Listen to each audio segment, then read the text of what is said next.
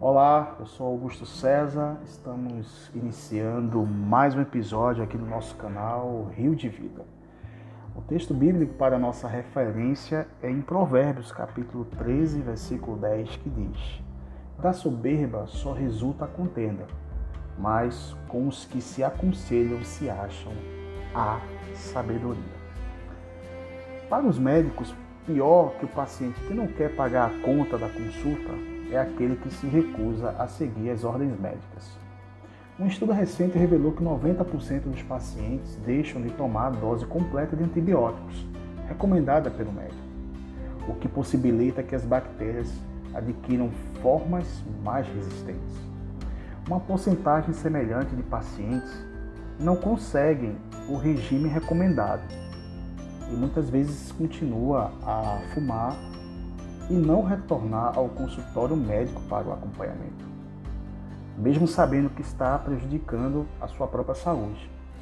O pesquisador observou que os professores parecem pertencer ao grupo dos pacientes menos obedientes, imaginando que, entre aspas, podem modificar as recomendações médicas.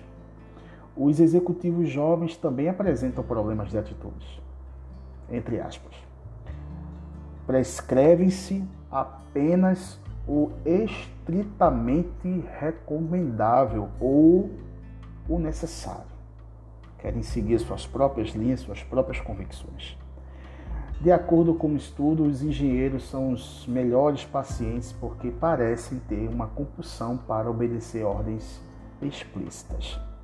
A consequência de deixar de obedecer às prescrições principalmente do médico, é a saúde ficar deficiente ao longo prazo, mesmo que a enfermidade seja curada ou até muitas vezes temporariamente afastada.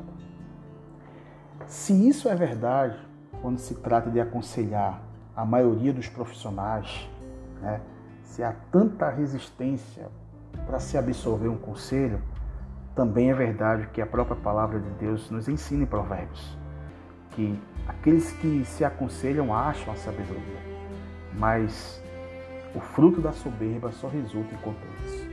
Então, muitas pessoas gostam de receber conselhos, mas só os sábios sabem aproveitá-los. Possamos achar esse caminho da sabedoria, da graça, de buscar conselho, principalmente em assuntos que a gente não tem tanto conhecimento e existem pessoas com maior expertise, maior capacidade de nos orientar, de nos iluminar para que tomemos as devidas medidas, as devidas atitudes.